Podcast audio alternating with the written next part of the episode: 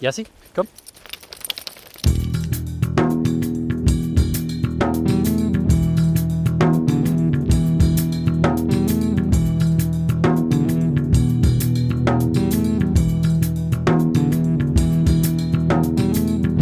Das sind Jaspers Abenteuer.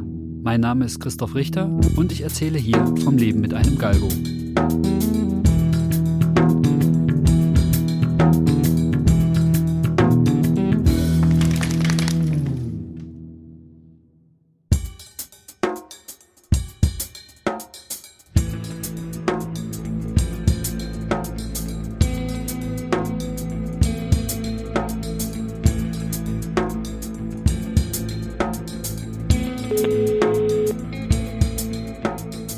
Was bedeutet die Corona-Pandemie für den Tierschutz? Und wie sieht es in den spanischen Tierheimen aus? Darüber habe ich mit Menschen aus dem Tierschutz gesprochen, die in direktem Kontakt mit Spanien stehen. Für diese Folge habe ich mit Brigitte Sander von Galgo Español Swiss telefoniert. Als ich Brigitte zur vereinbarten Zeit anrief, ging sie erst nicht ran.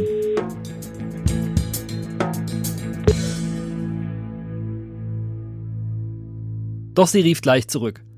Momentan geht's drunter und drüber, berichtet Brigitte. Und gerade am Abend ist viel los, denn nach ihrem regulären Job beginnt abends ihre Tierschutzarbeit und die Korrespondenz mit Spanien. Ja, hallo, da ist die Brigitte. Hallo Brigitte, jetzt bin ich am Mikrofon und höre dich. Super, gut, wie geht's dir? Danke, gut geht's. Wie geht's dir? Ja, ein bisschen drunter und drüber das Ganze im Moment, aber sonst alles gut, danke dir.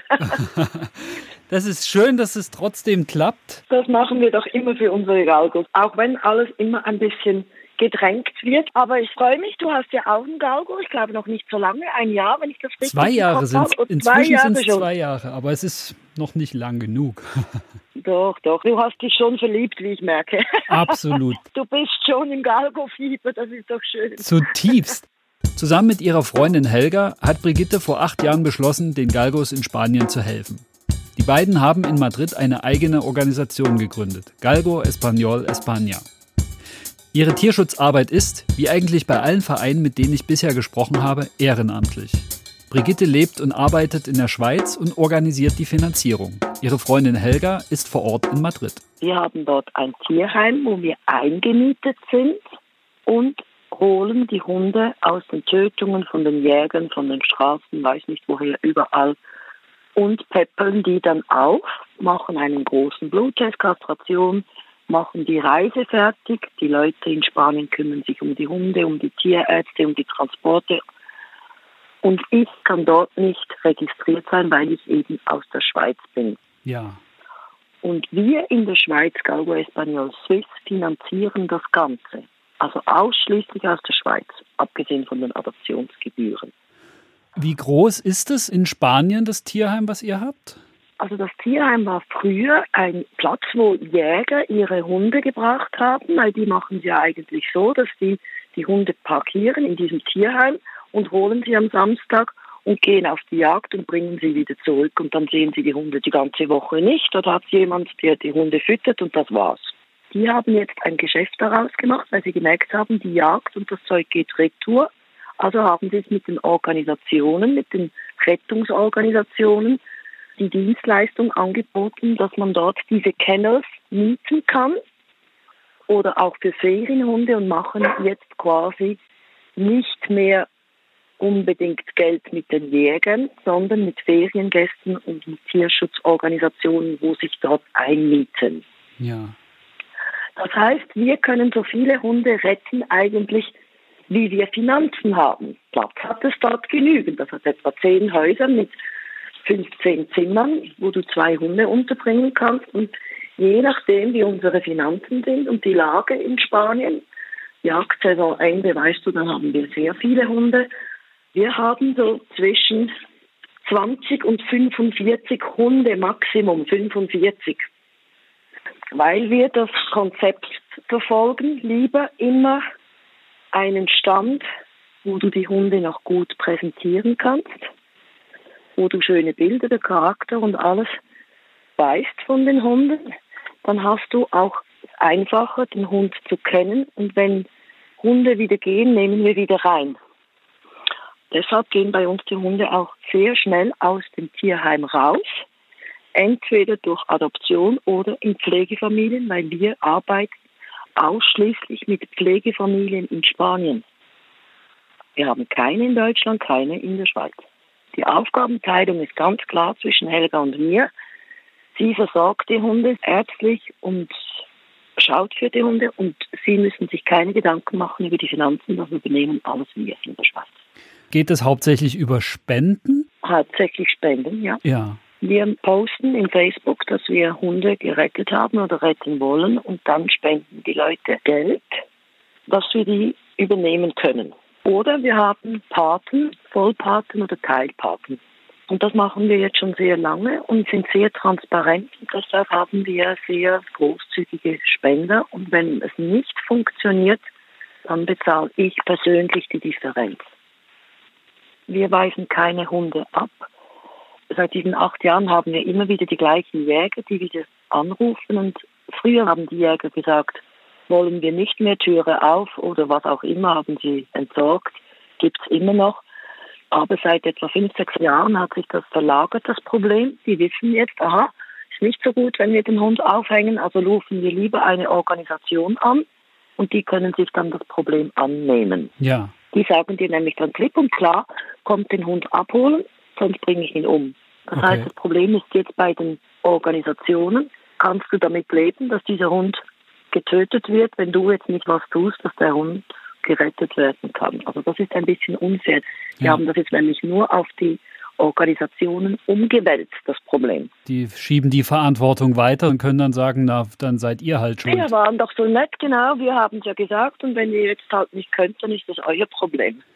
Kann man sagen, dass ihr jetzt über die Jahre, wenn du sagst, dass die Jäger die gleichen sind, die kommen, dass ihr die kennengelernt habt und könnt ja. ihr irgendwie nachvollziehen, dass sich bei diesen Jägern zumindest die Einstellung geändert hat? Nein, nein, die machen genauso weiter. Die züchten ohne Ende, saublöd. Ja. Die impfen die Hunde nicht. Wir kriegen manchmal sechs Welpen und noch im Auto bekommen sie blutigen Durchfall. Wir bringen sie alle sechs in die Klinik, vier sterben. Zwei hat der Jäger noch behalten. Wir rufen an und sagen, dein Hund hat Barbo. Dann sagt er, ist mir egal. Entweder er überlebt oder er stirbt. Ja. Die wenigsten haben einen Chip, fast keine sind geimpft.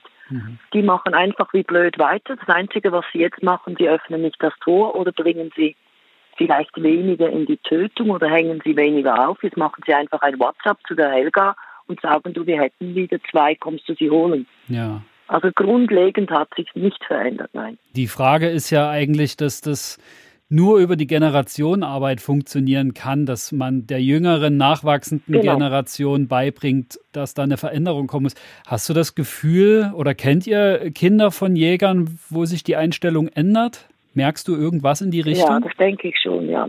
Früher, weißt du, vor zehn Jahren war der Galgo in Spanien das allerletzte. Mhm. Wir haben gesagt, ein Wegwerfartikel. Und durch das, dass all diese Organisationen mit Demonstrationen, mit Adoptionen, und da mache ich noch die Klammer auf, wir haben 90 Prozent von den Adoptionen in Spanien, nicht in Europa. Ja, okay. Das ist mein Ziel, dass ja. wir das Problem vor Ort lösen müssen und nicht jeder Hund hierher. Und die machen immer weiter. Und das heißt, jetzt, wenn du durch Madrid läufst, gibt es dort diese Hunde, Gebiete, die sind mhm. eingezäunt und dort siehst du die Galgos rumrennen. Das sind aber von den Stadtmenschen, von Familien, die mit der Jagd überhaupt nichts am Hut haben. Die haben jetzt ein neues Bild vom Galgo vermittelt in Spanien. Der Galgo ist ein Hund und kein Wegwerfartikel mehr. Also nur für einen Teil der Bevölkerung, logischerweise. Trotzdem ist das schon mal eine gute eine gute Wendung. Das ist eine gute Entwicklung. Ja. Jetzt laufen die mit diesen Hunden an Demonstrationen rum und das sind alles junge oder ältere Leute auch, aber die haben rein gar nichts mit den Jägern zu tun.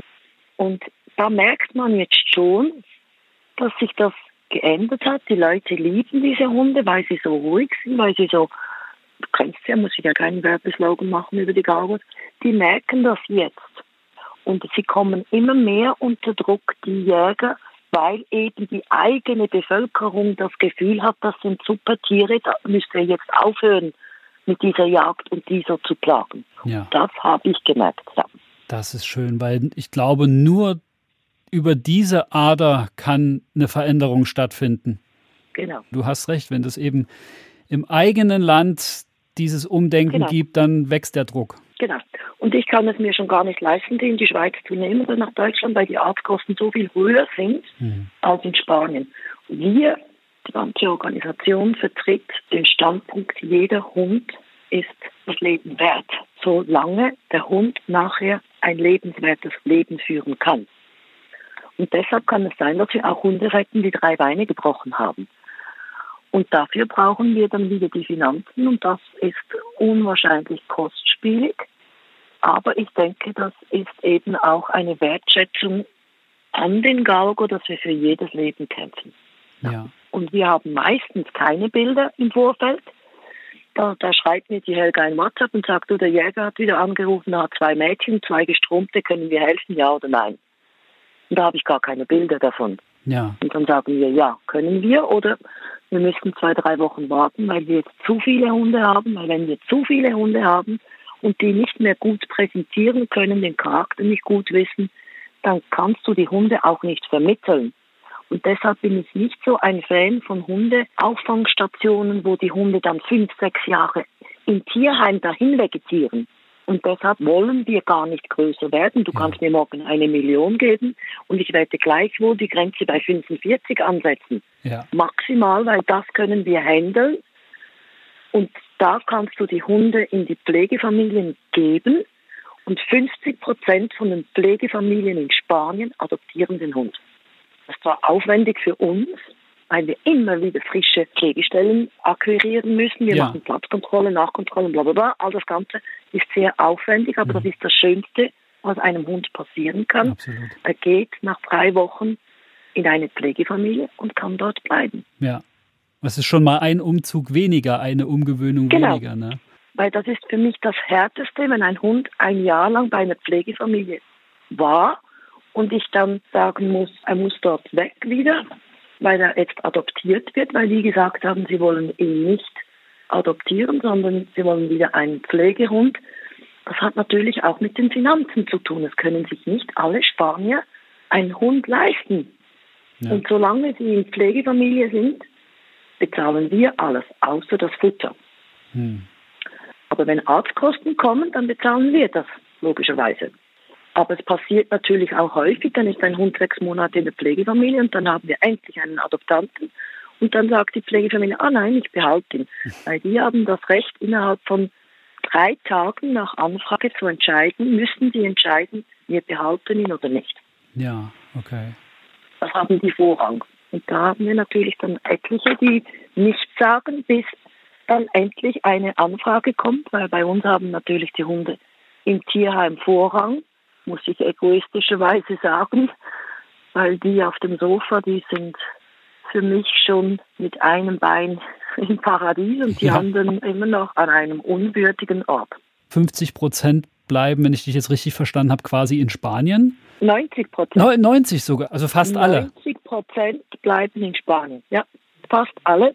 Und 50 Prozent von den Pflegestellen behalten die Hunde. Was ich mich frage, ist dadurch, dass ihr ja wirklich euer Hauptwirkungsgebiet und die Hauptarbeit in Spanien habt, hat denn euch die ganze Situation mit Corona dann besonders betroffen gemacht und stark ja. gelähmt? Wie war das für Gut, euch? Ich denke nicht mehr auf die anderen. Die anderen konnten einfach die Hunde nicht mehr ausführen mhm. aus dem Land. Und wir konnten die Platzkontrollen nicht mehr machen. Das heißt, bei uns geht ja kein Hund einfach so raus. Klar, ja. Und da der Lockdown war, konnten wir nicht mehr die Hausbesuche machen, diese Platzkontrollen nicht mehr machen. Die Leute konnten nicht mehr ins Tierheim kommen, um die Hunde zu besuchen. Ich habe sie schon gar nicht mehr publiziert, weil ich wusste, wenn eine Anfrage kommt aus Deutschland oder der Schweiz, ich lasse den Hund sicher nicht drei Monate warten. Und in Spanien hätte er in zwei Wochen vielleicht eine Adoption, wenn das wieder aufgeht. Ja. Da waren wir völlig blockiert, ja. Und dann hatten wir während, das sind die verschiedenen Stufen, da konntest du ja zuerst nur in Madrid raus und Platzkontrollen machen, aber du durftest nicht nach Barcelona. Mhm. Das war ja wirklich, äh, oder kommt auch wieder, denke ich jetzt mal, weil die Fallzahlen ja. wieder gestiegen sind. Das befürchten wir auch. Dann die ersten zwei Wochen hatten wir gleich, wir hatten die ganze Vorarbeit geleistet. Die Hunde durften wir Gott sei Dank zum Tierarzt bringen in unsere Klinik. Mhm. Wir hatten noch Angst, dass unsere Leute nicht ins Tierheim gehen dürfen. Ja. Gut, da kannst du mir sagen, ja, da ist ja einer, der putzt diesen Kennel und der gibt ihnen Futter, die überleben, aber unsere Hunde werden Gott sei Dank so verwöhnt mit dem wenigen, was wir zur Verfügung haben. Diese zehn Mitarbeiter gehen abwechslungsweise jeden Tag in die Residenz und lassen alle Hunde zu dritt Maximum im Auslauf eine Stunde rennen. Ja. Weil die müssen ja dann wieder zurück, 23 Stunden und in ihren Plastikkorb dahin vegetieren. Ja. Und wir hatten die Angst, dass wir ihnen das nicht mehr geben können, weil unsere Leute gar nicht mehr rein dürfen. Und dann haben die abgemacht, dass zwei Leute pro Tag gehen dürfen. Dann mussten wir aber Leute finden, die nicht arbeiten. Weil es gibt ja viele, die arbeiten und gehen nach der Arbeit hm. ins Tierheim. Also da waren wir schon blockiert und in den ersten zwei Wochen, wo das wieder aufgegangen ist, sicher zwölf Hunde auf einen Schlag konnten gehen. Raus. Ja. Also das heißt, ihr wart auch relativ voll während des Lockdowns ja. mit Tieren? Ja, ja. Wir ja. hatten Maximumstand. Ja. ja. Das ging tatsächlich allen so, weil die die Tiere nicht rausgekriegt haben. Und dann war ja das Blöde noch zu dieser Corona-Situation, dass die Jagdsaison ja gerade rum war. Genau, genau. Und du hast natürlich die Kosten, die dann höher sind, weil die Hunde wären sechs, sieben Wochen weniger lang im Tierheim gewesen, mhm. sondern andere oder? Und dann hattest du die doppelten Kosten, weil plötzlich hattest du nicht mehr 25, sondern 50 Hunde. Ja, klar. Und du musst ja für die 50 bezahlen. Ja. Aber du konntest ja auch nicht sagen, nein, es ist Corona, ich rette dich jetzt nicht, du hast Pech gehabt. Ja. Das klar. geht ja auch nicht. Du hast ja vorhin gesagt, dass ihr für Spanien und wir eigentlich ja hier wahrscheinlich auch einen zweiten Lockdown erwarten. Mhm. Was denkst du, was das für eure Arbeit in Spanien heißt? Hat sich jetzt durch die Erfahrung mit dem ersten Lockdown bei euch in der Arbeitsweise irgendwas verändert oder müsst ihr gar nichts verändern, weil das so ganz gut funktioniert, wie ihr ohnehin aufgestellt seid? Ändern tun wir nichts. Wir retten nach wie vor die Hunde, sobald wir können. Also da ändern wir gar nichts. Meine Strategie ist immer, dass wir im Sommer jetzt eigentlich versuchen, möglichst alle Hunde rauszukriegen aus dem Tierheim. Ja. Weil es ja im September wieder losgeht. Ja. Und während der Sommerzeit hast du glücklicherweise nicht so viele Galgos. Die sind vorher und kommen nachher. Aber in diesen sieben Wochen Sommerzeit sind die Tötungen nicht so voll und sie sind auch nicht so auf der Straße. Das heißt, wir hatten jetzt jedes Jahr die Möglichkeit, bis auf sechs Hunde das Tierheim zu leeren. Ja, das heißt, ich habe jetzt wieder volle Kapazität, Hunde aufzunehmen für September. Ja. Und auch laufend. Macht ihr sowas, dass ihr euch jetzt mehr mit Futter bevorratet als üblich? Ja, habe ich gemacht. Ja. ja. Mhm. Ich habe der Helga gesagt, sie soll jetzt für 500 Euro Futter kaufen ja. und das bei ihr in der Garage lagern. Also diese Kette wurde nicht unterbrochen. Da habe ich jetzt schon mal kein Problem und ich bringe aus der Schweiz immer Futter darunter. Ja. Ja, jetzt bimmelt bei mir wieder. Jetzt schreibt die Helga, wir haben ein Problem. Denny hätte eigentlich sterilisiert sein sollen, aber jetzt war sie nicht sterilisiert. Jetzt muss die Pflegefamilie sie sterilisieren. Oder morgen haben wir Platzkontrolle für den Hund und wenn es alles gut ist, kann er am 8. August reisen. Und so kommt am Abend dann auch Brigitte, da hast du ein Bild, der ist in der Tötung, können wir helfen oder da haben wir kein Bild und so weiter und so fort. Und so läuft das den ganzen Abend eigentlich. Weil die fangen erst um neun an mit, ja. Schreiben. Na dann will ich dir gar nicht deine kostbare Zeit für den Tierschutz weiter rauben. Nee, das machst du nicht, aber. ich danke dir recht herzlich, Brigitte. Ich danke dir vielmals, Christoph. Wünsche dir alles Gute. Danke, wünsche ich dir auch. Mach weiter so mit deinem Podcast. Sehr gerne, danke. Dass das möglichst verbreitet wird. Ja. Brauchen wir. Jede Hilfe ist herzlich willkommen. Wir tun alles dafür. Und auch alles Gute für deine Arbeit und bleib stark und gesund. Ja, bleibt gesund, damit wir weiterhelfen können. Genau. Das ist das Motto. Oder? Genau, so stark sieht's aus. Stark und gesund. Stark und gesund. Danke dir, Christoph. Tschüss. Schönen Abend. Mach's Tschüss. gut. Ciao. Das war mein Gespräch mit Brigitte Sander von Galgo Espanol Swiss vom 21. Juli 2020. Das war vorerst auch mein letztes Interview zur Corona-bedingten Situation für den Tierschutz in Spanien.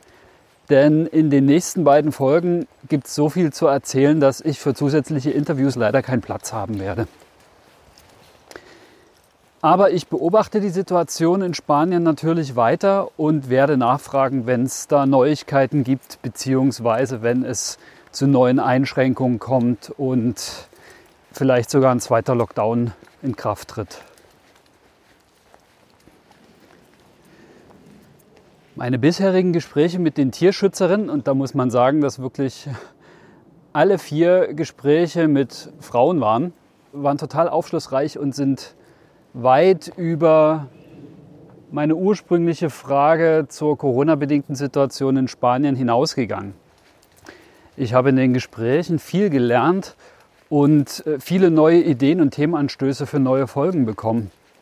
Die sammle ich natürlich alle und so langsam entwickelt sich dann schon ein Fahrplan fürs nächste Jahr. Und das ist natürlich toll. Ich hoffe auch, dass ich die eine oder andere von meinen Gesprächspartnerinnen mal direkt besuchen kann. Sowas in der Richtung hatte ich eh schon vor und jetzt sind die Kontakte auch da. Diese Folge ist ja die August-Folge und ich möchte hier am Anfang für September gleich einen Tipp noch abgeben. Und zwar hätte am 19. September der vierte Galgomarsch in Leipzig stattgefunden. Und der ist aufgrund der Corona-Pandemie im Mai von den Veranstaltern bereits abgesagt worden. Das ist absolut nachvollziehbar. Wir finden es natürlich trotzdem schade, weil wir in diesem Jahr zum ersten Mal dabei sein wollten, schon alles geplant hatten. Und nun findet es leider nicht statt, aber wir sind dann einfach beim nächsten Mal dabei. Das heißt, es wird dieses Jahr auch keine Podcast-Folge zum Galgomarsch in Leipzig geben, da ich ja ursprünglich vorhatte, das Mikrofon mit zum Marsch zu nehmen und darüber was zu erzählen. Das fällt ja nun leider ins Wasser. Jetzt geht's los mit Folge Nummer 7 und ich erzähle von unserem ersten Urlaub mit Jasper.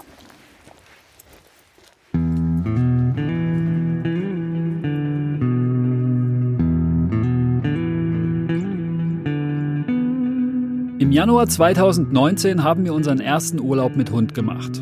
Mein 40. Geburtstag stand an und den wollte ich nur mit Anja und Jasper weit draußen auf dem Land verbringen. Was haben wir von unserem ersten Urlaub mit Jasper erwartet?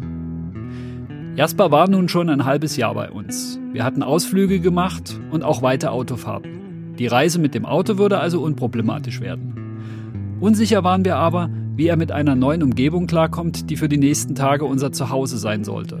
Zum Beispiel wussten wir vorher schon, dass unsere Ferienwohnung im Dachgeschoss liegt, Jasper Treppensteigen aber nicht besonders mag. Wahrscheinlich war auch, dass andere Gäste mit Hunden da sind und Haushunde würde es auch geben, wobei das Windhunde sein würden und das wäre ja toll. Wir haben nicht wirklich große Probleme erwartet, waren aber doch gespannt, wie Jasper das alles findet. Dass es so ruhig wird, wie es dann war, hatten wir aber auch nicht gedacht. Windhundurlaub war das Stichwort, das uns gekriegt hat. Ein Landgut im tiefsten Brandenburg. Dazu die Hundefotos der Gastfamilie. Alles Windhunde. Und die Info auf der Webseite, dass zwei riesige, hoch eingezäunte Ausläufe zur Verfügung stehen. Damit war klar, da müssen wir hin. Über die Buchung haben wir alle Infos zur Anreise bekommen. Es gab einen eigenständigen Check-in mit Zahlencode für den Schlüsseltresor. Nach dem Aufschließen der Eingangstür gab es erstmal einen Willkommenssnack für Jasper, beziehungsweise überhaupt für jeden vierbeinigen Besucher, denn es gab eine kleine und sehr feine Hundesnacktheke. Dann haben wir das riesige Haus erkundet und einige Flure weiter die Treppen zum Dachgeschoss gefunden, wo unsere Ferienwohnung lag. Die erste große und breite Treppe ging so für Jasper. Die zweite sehr steile zur Ferienwohnung, dann aber nicht mehr. Er hat sich nicht getraut, die Treppe hochzugehen und ließ sich durch nichts locken, Schwanz eingezogen, Angst. Also musste ich ihn hochtragen. Das hat Jasper nicht sonderlich gefallen, es ging aber nicht anders. Oben angekommen, aufgeschlossen und das restliche Gepäck geholt. Jasper hat inzwischen die Wohnung inspiziert und als erste Amtshandlung hat er auf den Teppich gekackt. Zum Glück fester Kot und kein weicher Haufen. Peinlicher Einstand. In der Putzkammer gab es ein Spray für kleine Missgeschicke. Aber damit ließ sich sogar das größere restlos beseitigen. Damit hatten wir nun nicht gerechnet. Vielleicht hätte Jasper nach der Autofahrt gerne noch zehn Minuten länger vor der Haustür verbracht. Vielleicht war es aber auch nur die Aufregung und dann die Angst vor der Treppe. Wir haben das nirgends nochmal erlebt und er zeigt sogar bei Durchfall rechtzeitig an, dass er raus muss. Als wir uns soweit orientiert und verstaut hatten, wollten wir uns nochmal unten umschauen und den Auslauf ausprobieren. Also, Jasper die steile Treppe wieder runtergetragen. Für beide Ausläufe gab es eine Belegungstafel, damit sich die Gäste abstimmen konnten. Wir haben uns natürlich brav eingetragen. Konnte ja sein, dass noch andere Gäste da sind, obwohl wir bis dahin niemanden gesehen hatten und auch keine anderen Autos dastanden. Und dann ging's ab in den Auslauf. 30.000 Quadratmeter, komplett windhundsicher eingezäunt. Wahnsinn. Mit Obstbäumen und jeder Menge Fallobst. Jasper hat sich schön satt gefressen und natürlich Durchfall bekommen. Das hieß dann für mich nachts nochmal alle Treppen runter und zwar schnell. Im E-Mail-Kontakt mit der Vermieterin hat sich gezeigt, dass wir tatsächlich ganz alleine in diesem riesigen Landgut sind. Keine weiteren Gäste und wegen Krankheit auch kein Personal. Die Vermieterin wollte in den nächsten Tagen mal nach uns schauen, was sie aber nicht geschafft hat, weil sie anderweitig eingebunden war. Uns hat das nicht gestört. Die Ruhe war herrlich. Wir sind gut runtergekommen und das war mal wichtig, denn wir hatten auch was zum Nachdenken mit dem Gepäck. Gemma. Gemma folgte im September 2018 auf die Pflegestelle von Jasper. Dadurch haben wir die anfangs scheue und in manchen Situationen ängstliche Galga kennengelernt. Ja, als Gemma dann bei Thorsten und Ilka eingezogen ist, hat es gar nicht so lange gedauert und wir haben die kleine Galga auch kennengelernt. Gemma ist ein bisschen älter als Jasper. Ich glaube, die war, als sie kam, fünf. Bin ich jetzt nicht ganz sicher, ich glaube schon vier oder fünf. Und am Anfang sehr zurückhaltend und auch ein bisschen ängstlich. Also wenn man schnell die Hand über den Kopf gehoben hat, hat sie sich weggeduckt und ist schon weggesprungen. An den Ohren konnte man sie am Anfang gar nicht anfassen, hat sie richtig geschrien. Ja, man kann dann immer nur vermuten, aber man hört ja auch, dass teilweise die Galgeros die Hunde an den Ohren ziehen, damit die rennen oder laufen oder sich bewegen. Und das sicher nicht fein. Also vielleicht hat Gemma in die Richtung Erfahrung gemacht.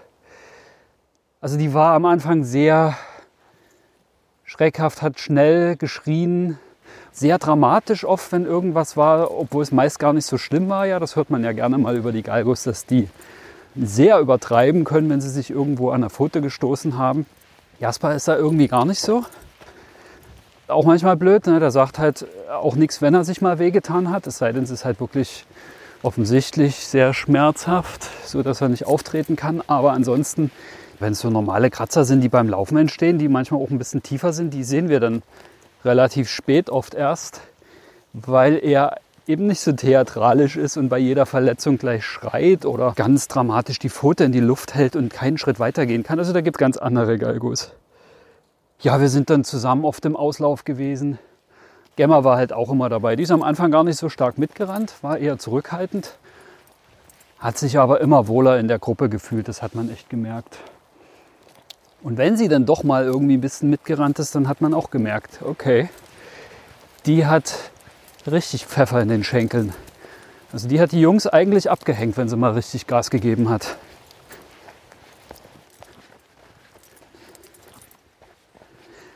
Als wir Gemma kennengelernt haben, war Jasper ja noch gar nicht lange bei uns. Und wir sind gar nicht auf die Idee gekommen, über einen zweiten Hund nachzudenken. Das war für uns gar kein Thema. Wir haben natürlich verfolgt, dass Gemma immer länger auf ihrer Pflegestelle bleibt und am Anfang, glaube ich, auch noch gar nicht in der Vermittlung war, weil sie erst mal sicherer werden musste. Dementsprechend war Gemma eigentlich auf unseren Langnasentouren auch immer mit dabei. Und wir immer in der Gruppe auch gelaufen und immer Jasper mit in der Nähe. Ja, und dann ging es so langsam los, dass Freunde und Bekannte auf den Touren immer gesagt haben, Mensch, die passt aber gut zu Jasper. Nehmt ihr sie doch. Und so ging das los, alles so ein bisschen im Scherz. Und wie das so ist mit den Scherzen, irgendwann fängt man an, tatsächlich ernster darüber nachzudenken.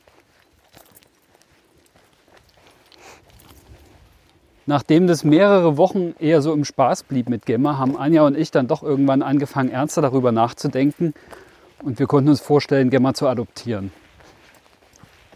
Ich habe Ilka und Thorsten dann geschrieben, dass ich gleich nach dem Jahreswechsel versuchen werde, bei meinem Chef einen Termin zu machen, denn meine Arbeit war dann ausschlaggebend dafür, ob wir Gemma adoptieren können oder nicht. 29. Dezember 2018. Ilka schreibt. Für uns spielt der Zeitpunkt absolut keine Rolle, auch wenn es erst im März was werden würde. Die beiden könnten auch mal zu uns in den Hundekindergarten kommen, wenn es mal nicht anders geht für euch und ihr keinen anderen habt. Das wollte ich euch noch sagen. Ihr Lieben, wir sind uns sicher, dass wir wollen, aber nicht, ob wir auch können. Wir wägen ab, beraten, besprechen und machen es uns ganz und gar nicht leicht. Herz schreit ja, Kopf grübelt. Wir sind verschossen in Gemma, wollen ihr aber auch gerecht werden können und die nötige Sicherheit bieten. Das geht für uns nur, wenn ich dauerhaft Spätdienste machen kann, damit wir die beiden Fellnasen für nur maximal einen kurzen Wechsel alleine lassen müssen, beziehungsweise eine Übergabe unterwegs machen können. Ich werde nächste Woche um einen Termin bei meinem Chef bitten und mit ihm verhandeln, ob ich auf Dauer spät gesetzt werden kann. Davon hängt für uns ab, ob wir Gemma nehmen können. Wir würden euch heute gerne schon verbindlich sagen, ob ja oder nein, aber das können wir leider noch nicht. Bis ich mit meinem Chef sprechen konnte, hängen wir leider in der Luft. 13. Januar 2019. Hallo ihr Lieben. Anne möchte bis zum nächsten Wochenende eine Entscheidung für Gemma. Anne muss nur wissen, adoptiert ihr Gemma oder nicht. Der Zeitpunkt spielt für uns ja nicht die Rolle. Darüber können wir reden. Und ihr wisst es sicher schon genau. Wir brauchen in dieser Woche eine Lösung.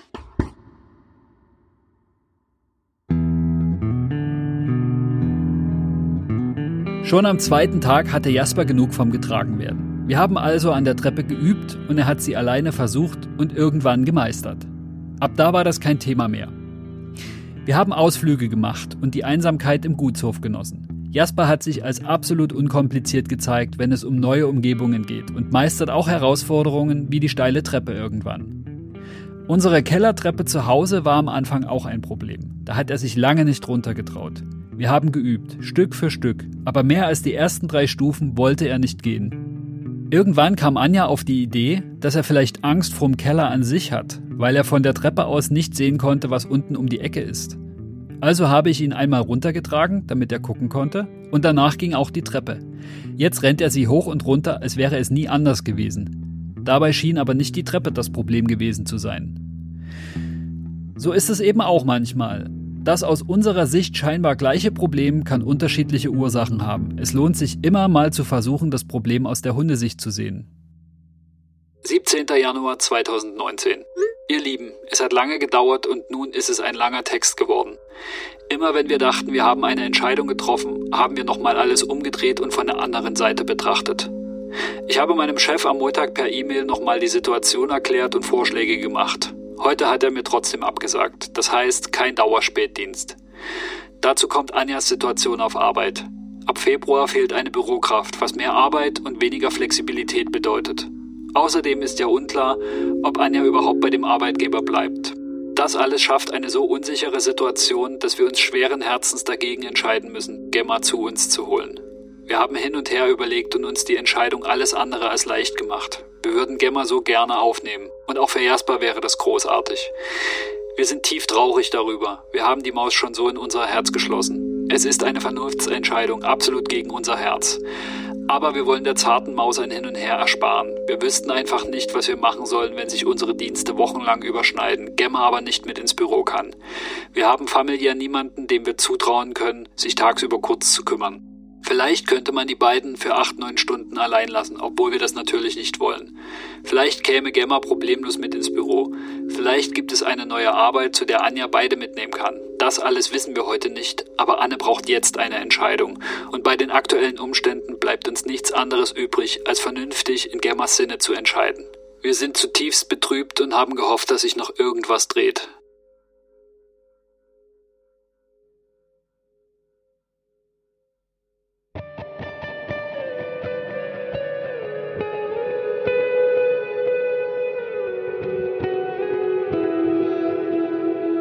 Mein Geburtstag lag am Ende unseres Urlaubs. Meine Eltern sind extra aus Dresden angereist und haben in der Nähe in einer Pension übernachtet.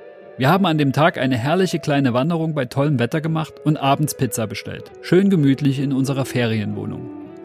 Ursprünglich wollten wir essen gehen und hatten dafür geplant, Jasper für den halben Tag in eine Hundepension in der Nähe zu bringen. Das hatten wir sogar schon von zu Hause aus gebucht.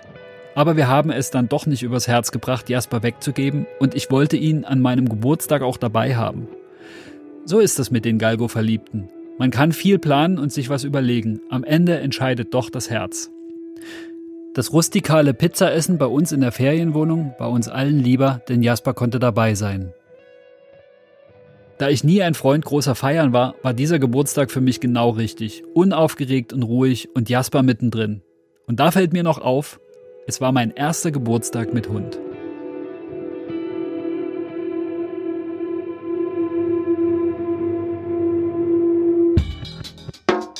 So ging unser erster Urlaub mit Jasper zu Ende.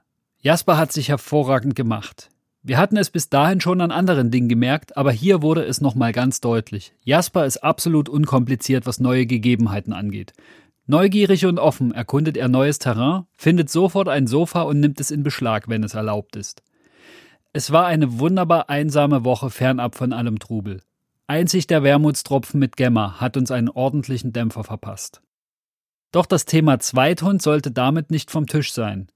Im Herbst 2019 haben wir Frieda kennengelernt. Und diesmal sollte es klappen. In den nächsten beiden Folgen erzähle ich Friedas Geschichte. Ach so, und wie ging es für Gemma weiter? Kurz nachdem wir aus unserem Urlaub zurück waren, haben Ilka und Thorsten uns geschrieben, dass Gemma bei ihnen bleiben wird. Die Zuckerschnute hat sich so toll in das Rudel integriert, dass das die beste Lösung war. Aus dem Pflegehund ist also ein festes Rudelmitglied geworden, worüber wir uns auch wahnsinnig gefreut haben, denn so ist Gemma uns auch erhalten geblieben. Das war's schon für diese Folge. Schaut mal auf Instagram bei Jaspers Abenteuer vorbei. Dort zeigt meine Freundin Anja das wilde Leben unseres Spaniers in Brandenburg und wo er sich sonst so mit uns rumtreibt, im Urlaub zum Beispiel. Und wenn ihr Jaspers Podcast eingebt, findet ihr die Instagram-Seite zu diesem Podcast. Unter dem Post zu dieser Folge könnt ihr mir gerne einen Kommentar hinterlassen. Wenn ihr Fragen zu Galgos, zur Adoption von Tierschutzhunden oder allgemein zum Podcast habt, schreibt mir gerne eine E-Mail an podcast.kriton.de. C-R-I-T-O-N. Die Adresse steht auch in den Show Notes. Und lasst mir gerne eine Bewertung bei Apple Podcasts da. Bis zur nächsten Folge. Hasta luego.